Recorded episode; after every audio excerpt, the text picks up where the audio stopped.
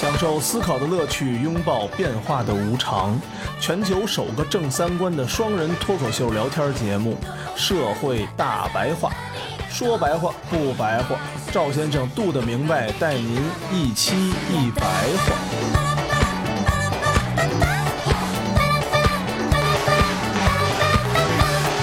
生まれてきたからあの人とめくり合ったは運命の人何度となくくじけそうな日も下一个现象级的少女团体就到了 一九九七年，这咱就知道了早安少女。啊，这咱就知道了了，是吧？嗯，咱们这么大就知道了，应该小孩就不知道了。对对对，嗯，这个早安少女也是来自一个综艺节目，叫《五花八门浅草桥 名字还都起的挺五》，花八门的，，挺五花八门的。，对，而且最逗的啊，不能好看了。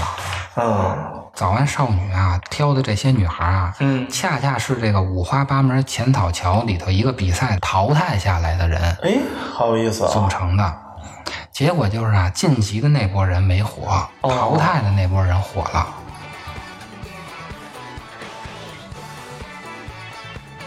日本少女偶像团体 AKB 四十八的商业模式是什么？为什么没有演技的流量明星反而最具商业价值？AKB 四十八与德云社刘老根儿大舞台又有哪些共同点？欢迎收听本期社会大白话。我们看早安少女就可以发现啊，嗯，日本就像现在中国一样，官方输出的那种完美的明星一般都火不了，更有缺点的普普通通的素人，或者是我可以看着你一点一点成长的那种的，反而是火了。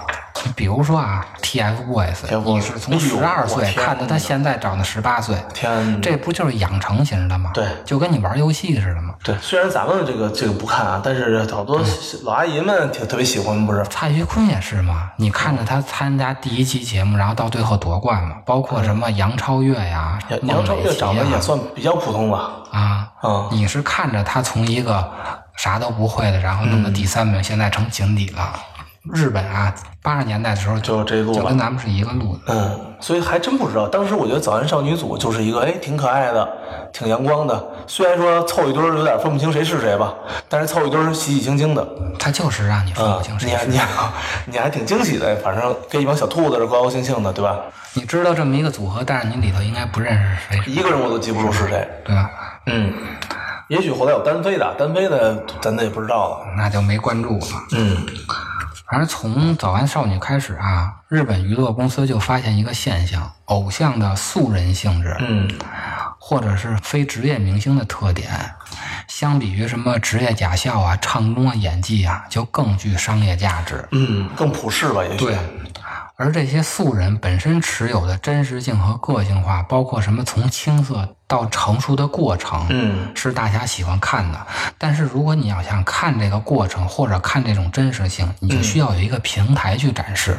对就搭这么一个平台嘛。没错。现在的综艺节目就是在搭这个平台。哦，那些综艺节目它是有一定部分的台本儿，但是啊，大多数它起到的作用只是搭平台，只是搭了一个平台，让你真实的去展示自己的。因为确实，这人千奇百怪的，对吧？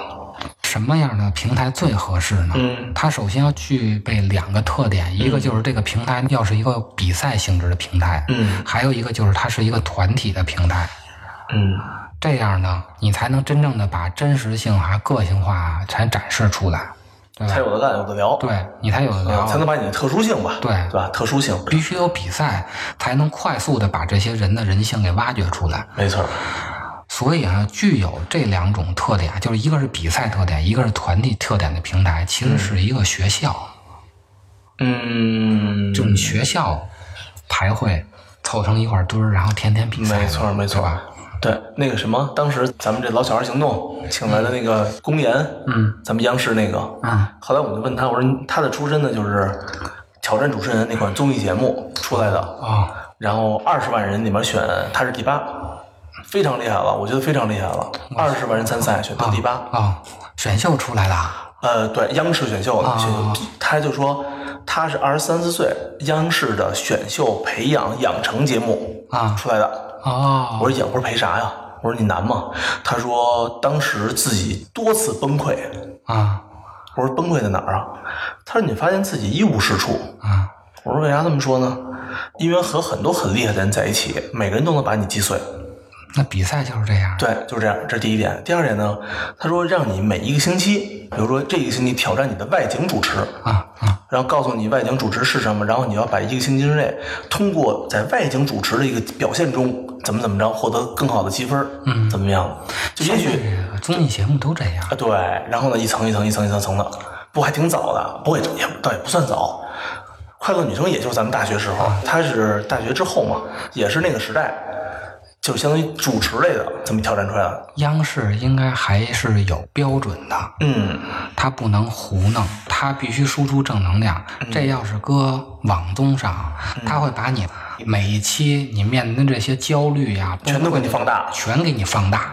哦，他那个只是表现了难度，但没有表现你这个人物。他没有把背后啊，就是你在准备期间的那些焦虑崩溃给你摆对对出来。对对对对这要是搁现在广东的话，这都是素材啊，这都是点是吧这都是爆点。哦今天谁谁谁泪奔了，明天谁谁要吵起来了，我要对对什么？对我要跑了，对不都对对这标题党不都这样吗？谁谁退赛，对，所以这个体制内的啊，还不能糊弄，它还是有门槛儿。它是能力性的一个比赛。对他没有把这些生产的过程给你放大嘛。嗯，网综就不一样了啊。学校的形式啊，还有一个什么特点？那就是它能毕业，哦，有结证。对，有毕业证。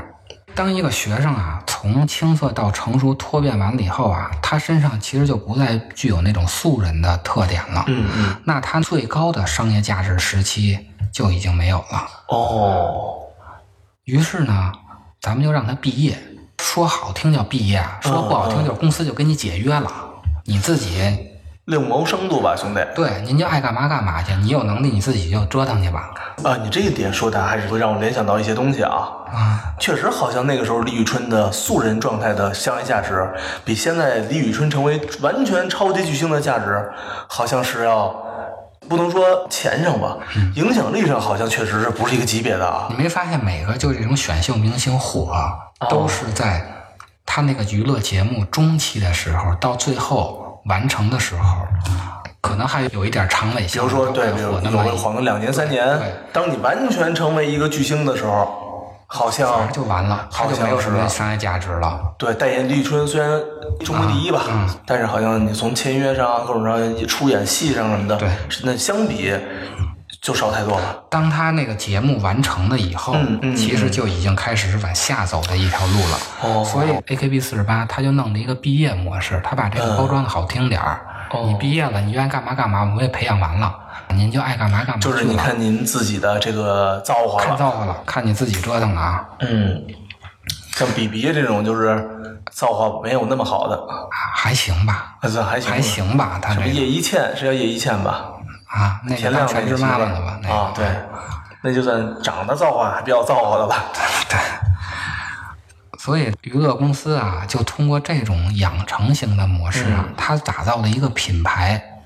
嗯你提到 AKB 四十八的时候，不会知道里头任何一个人的名字，嗯他就不打造那种单个的超级巨星了。嗯，对，那样确实难度大，单个打对啊，巨星。但是这种团体啊，就像早安少女，还有之前这黄昏喵喵，包括咱们这些选秀节目，什么嗯，快男超女，快男超女啊，嗯包括后来的那嘻哈个的好歌手，什么好声音什么的，嗯，它都是基于电视选秀节目的。对，一旦这个节目不火了，那这些人就不火了。嗯这个选秀节目没人看的话，这个团体彻底就凉了。于是，这个 AKB 四十八又出一个什么新招呢？他脱离了媒体，他直接跟观众接触，他走还能这样呢？他走小型的线下演出。哦，包括咱们的这个 S N H 四十八吧，咱们这叫上海四十八，好像这么念啊，反正都是什么什么四十八。啊它是走线下的小型演出，哦，有点 live house 哎，之类的对，有点这个。一个它是更加直观，二一个它就是不再依托于媒体了，没有中间商赚差价了。它的坏处呢，就是它不能迅速的火，嗯，因为你没有媒体的依托的话，它就没有迅速炒作嘛。对，好处它就是用户的粘性特别大，都是线下培养出来的嘛，嗯嗯。看得见摸得着的。嗯，那粉丝就更加疯狂了，就更愿意为你充值了。充值给他们买票嘛，加分儿什么的，对吧？有这么一项，这我听说过，这种培养的粉丝啊，其实就是一个顶十个。这真是铁粉儿，参与度极高的。你比如说吧，S H E 那样的，哦啊，SHE 也是组合出来的呀，拼出来的呀。你不讨厌吧？我不讨厌，我挺喜欢的呀就。没什么人讨厌他。对对。对对对，但是你也不会为他花太多的钱，反正我买过专辑吧，没准儿。就是周边的，啊比如说他那儿印个什么抱枕的，什么印个那我是可乐上印个什么的，那不会是吧？对对对，但是我连球星的我都没买，我还买他的。就是你喜欢打篮球，你都不会为球星花周边的钱，对，我觉得还是女生爱花吧，我不是说不好，男生可能也有。我身边觉得女生可能喜欢买个什么周边的多一点。所以看似这些人的粉丝肯定特别多吧，但是他的水分其实特别大。对对对，像 AKB 四十八这种培养出来的粉丝，那就是干货的粉丝，真掏钱。真掏钱。嗯，所以呢，AKP 四十八呀，它其实是一种从观众的角度考虑他们需要什么，而不是从娱乐公司考虑我想打造什么样的一个超级巨星。传统的明星，他是只关注你的作品，也就是说咱们总说嘛，你有没有电影作品？对，比如说像什么廖凡这样的，啊，我就看就完了。对对对对，然后你的生活，平常的你的微博上你说啥，我不关注你，拍出作品来就好毕竟你。不是靠秀秀生活而活着的，对对流量明星是吧？那叫做对，现在是流量明星，流量明星就是现在啊，不单要关注他的作品，你还要关注他的生活。嗯，他主要为了卖生活的？因为如果你只关注他生产出来的这些作品的话，那他就没有什么人格的魅力值得你去喜欢去。那其实就是你不会为他充值，对，就不会有那种真正的粉丝什么应援文化。带不了货。对对，哎，你记得吗？前一段时间欧阳娜娜啊说永久什么不是别永久退出娱乐圈了，就说要退出娱乐圈真的假的去上学。是吗？对，结果呢，我看人家一点都没退，反而比之前感觉啊还火了呢。他现在不就拍 vlog？他就玩 vlog，然后记录他上学、下学什么的这点东西。然后呢，在那个哦是在小红书上还是在哪儿啊？反正就乱七八糟发这种化妆品什么乱七八糟这种带货，我就觉得可能是不是人家自己一种曲线救国的方式。我从我作品上我突破不了，我不能像陈坤、像小宋佳，把这个戏也好，把这个综艺什么演成这么好。这个就是社会需求。你觉得人家就是我根本就不稀罕你这个是不是有小宋佳演戏演得好，我就踩这个社会需求、流量这个点就完了。因为这个东西挣钱呀、那确实比小宋佳火呀、毕竟是商业模式嘛。嗯嗯哪个模式挣钱，我再弄哪个。以经济为基础，对啊，来去核算你想，日本是八十年代就有这需求了，咱们应该大概在两千年初的时候开始有这个需求了。就是嗯我们真正的关心的不再是你产生的那些作品了，嗯嗯，作品的好坏，我们可能会买单，但是这个不会会有太大的费用。我顶多也就去电影院看你一个电影，或者买一张你的 CD。现在还没有 CD 了。那可不是吗？可不都是吗？网听。我们现在更关心的就是你生活，你最好天天拍 vlog，我就想看看你怎么从大一一直上到大四的，就是把你的生活当作品。因为直播太麻烦了，嗯，就直因为直播不能作假，所以咱得选一能作假的，哎，对吧？能剪辑的，对啊，就是卖人设嘛，嗯，卖人设，这样变现的地方就多。原来就你买一电影票，现在你啥都能变现。说白了，你你使的卫生巾都能变现吗，是吧？对 对对。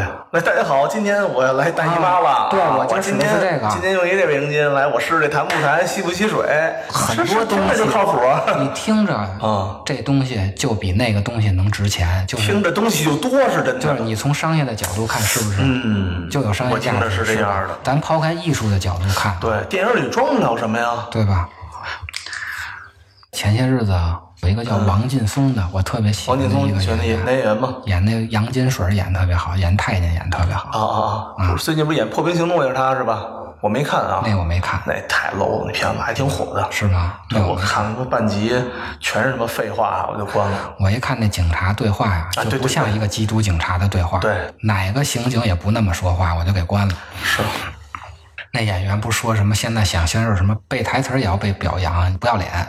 啊，他这么说的是吗？他说什么时候演员背台词儿成一个要值得夸奖的事儿了？说这是一个基本功。哦，但其实啊，老百姓想看的就是想看一个小鲜肉从不会背台词儿到会背台词儿到会演技这个过程，他不再想看你最后拍出那个成品有多好了。当然也有一部分人看，嗯嗯但是最能挣钱的就是他从连台词儿都不会到一个真正的。啊、嗯表演明星的那种艺术家的那个过程，我们想看的就是你的生活过程。说白了，就是《楚门的世界》。九七年，人家美国已经把这个事儿给你拍成一电影，已经告诉你了。不但是告诉你了，还给您拍成电影对了，还拍成极为极为清楚和好剧本的电影了。对，那个电影拍的真是好。大家如果不理解为什么现在小鲜肉这么火，现在那些艺术家们不火，你就看看《楚门的世界》。嗯，就是那个真的对太好了。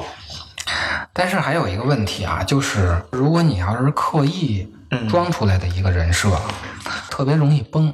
咱们不就崩人设崩开了吗？天天崩人设翟天临嘛对啊，嗯咱不用举例了啊，天天微博上崩人天天设各种崩，怎么才能不让他崩呢？嗯，有一个好方法，就是你要让他真实的扮演自己，就不要像咱们中国这种是包装一个假人设，那楚门世界不就是真自己吗？对纯真吗？他永远不会崩，因为那就是他自己。无论好与坏，对缺点和优点。，AKB 四十八也是这样啊，他把你放到这个团体里以后，哦就让你扮演真实的自己。哦，然后呢，一凑成堆儿啊，就有那爱说话的，就不爱不爱说说话的，啊有那个叛逆的，有努力的，搞那这人什么人就都有形形色啊。色，就一个班嘛，对对一个班里头肯定有一带头大哥嘛，对什么人然后有有那个爱受欺负的那个，嗯这 AKB 四十八，它真正的盈利点是什么？嗯它是角色消费。我喜欢这个团体里的谁，我就会为谁消费。就跟咱们玩游戏，咱们会会选一个你喜欢的角色嘛？这个你就把它当成一个游戏。我把这个四十八个人，还是二十来个人，所以每个团体都不一样嘛。对啊他不高哎，有的时候啊，我就看见偶像团体，怎么他妈高矮胖瘦的、戴眼镜的、不戴眼镜的，怎么都有呢？我说你们就不能挑一个都长得好看一点的什么的吗？所有的这些东西真是都高矮胖瘦，你知道吗？都是有商业目的的，它不是随随便便它就给你弄成不一样的。你看我现在差异化你看我不太记得谁了啊。咱小 H O T 我记得比较清楚的嘛，啊有他们一米八五、一米九的，还有他们一米六五那什么张佑赫，啊，还有那个长得清秀一点，什么安七炫什么的，还有什么呢？我全忘了啊，对，都忘了。我就记得这么一个组合，小的时候上初中嘛，说这人有人喜欢吗？火着呢嘛啊，。就火着呢，然后就就就是人家就像你说的，就是大家喜欢不同的人，啊真喜欢不同的人，对啊，每个人喜欢都不一样，都不一样。他这个叫四十八哈，其实他得有一百来号、二百号嚯天哪他分好几个组，粉丝能摘得出来吗？你总有一个喜欢的。你喜欢他，然后你就会为他投票，你就会为他充值，就跟咱玩那养成游戏似的。你选一个短头发的，他选一长头发的，都甭说一把养成游戏了，就说这叫什么王者荣耀，哎对买他妈对对皮肤的，那说对对 对，我就通过充值，我把他俩一点一点培养成一个巨星。哎呀，像我这种从来没玩过游戏的啊，嗯其实欠缺了好多这种对好多事儿的理解，是吧？对，所以值得推荐个游戏玩一玩，是吧？啊，我玩过《宠物小精灵》，我玩唯一玩过就是那个。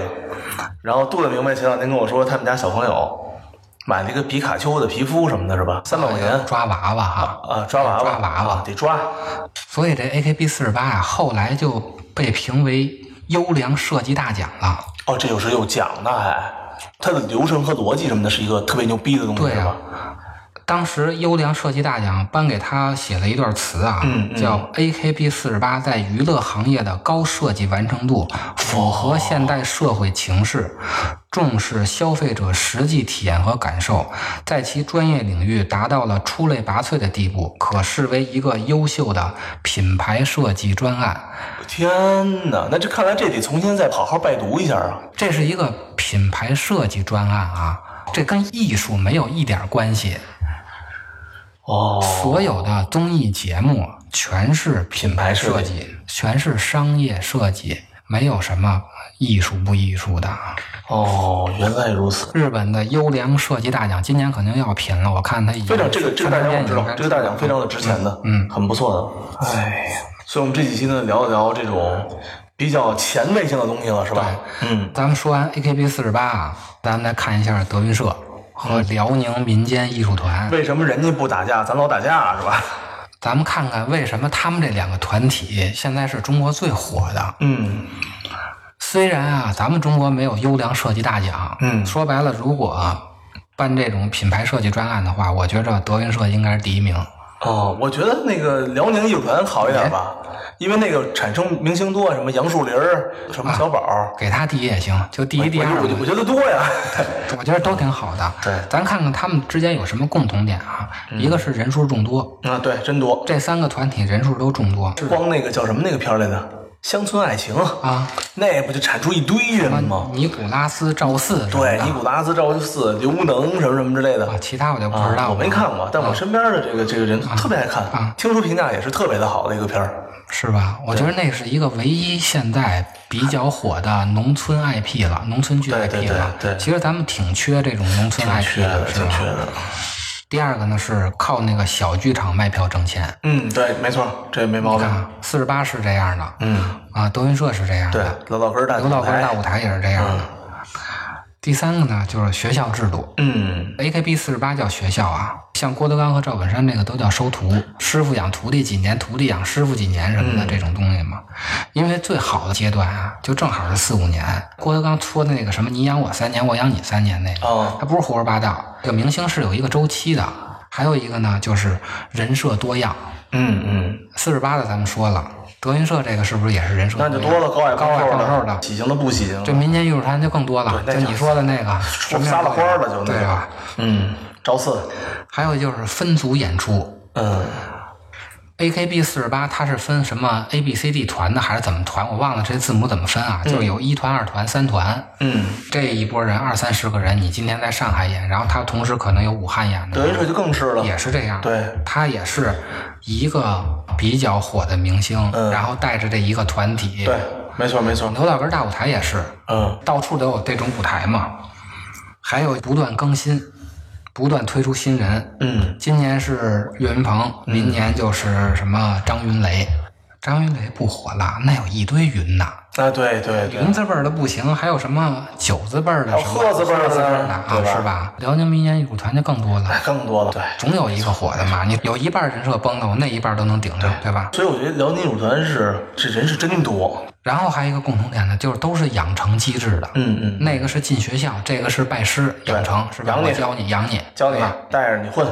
唯一不同的就是退出机制有点不同，对，那个是毕业了，这个只进不许出。对只进不许出。嗯，所以啊，郭德纲这个和四十八这个，包括辽宁民间艺术团都特别像，就是他们都实行了一个最佳的娱乐行业的运行模式，但是一个是用现代的契约关系弄成了一个商业模式，另外，因为人家欧洲或者说日本受到资本主义对套嘛，人家就是合同制嘛。对对对，嗯，合同契约。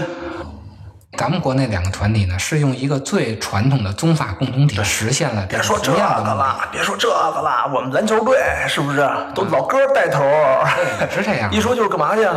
哎，咱们去青岛打球去，这是一个什么由头啊？老哥组织，嗯，老哥组织，咱一块儿去青岛，然后呢，跟着一些球队咱打友谊赛，这大哥带着你玩嘛，大哥带着你啊，哎，这也就恰恰说明了我们之前一直强调的呀，文化的不同，并不会导致制度的不同。对，你看这个商业模式展现在眼前的这些东西，其实都是一样的，都是一样对。吧？对，嗯，好，感谢大家收听我们这一期无装逼的大白话，谢谢大家。